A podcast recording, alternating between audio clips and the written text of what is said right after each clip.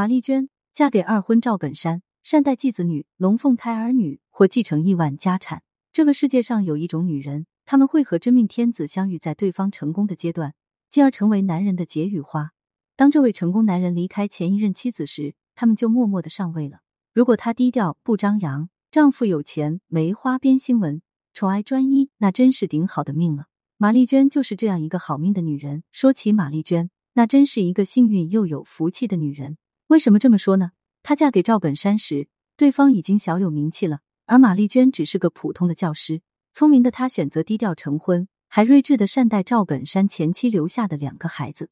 至于赵本山的第一段婚姻，其实和那些千篇一律的翻版陈世美爱情故事一样。不一样的是，赵本山是穷苦出身，穷到什么程度呢？母亲早亡，父亲不甘忍受贫困的生活，远走他乡，杳无音讯。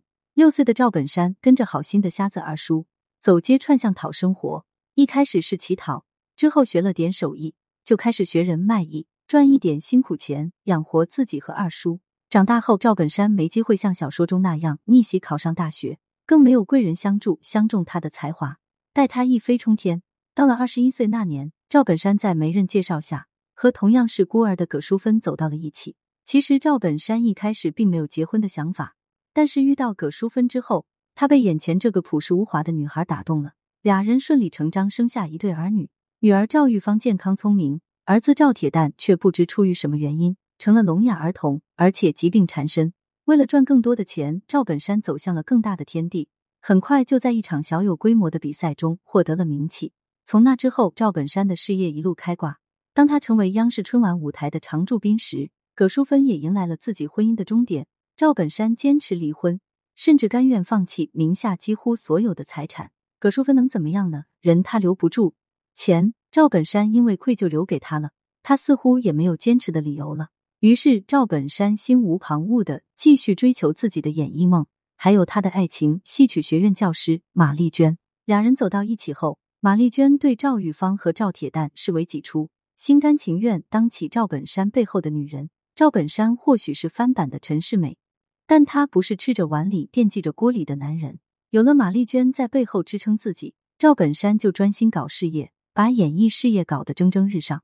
马丽娟也没闲着，抽空和赵本山生了一对龙凤胎，女儿球球，儿子赵一楠。不知道是谁提出的，国内狗仔太吓人，不如把孩子送到国外念书，才能好好保护他们长大。为了身体力行照顾两个孩子，马丽娟也远赴国外照顾一双儿女。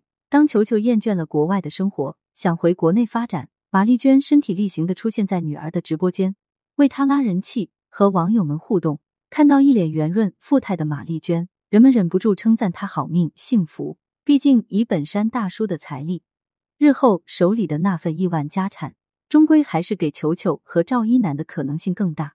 所以有时候投胎到有钱人家并不算厉害，关键还要看你摊上怎样一个妈。像球球和赵一楠，有马丽娟这样一个母亲。估计做梦都会笑醒。对此你怎么看呢？欢迎评论区留言互动。更多精彩内容，欢迎订阅关注。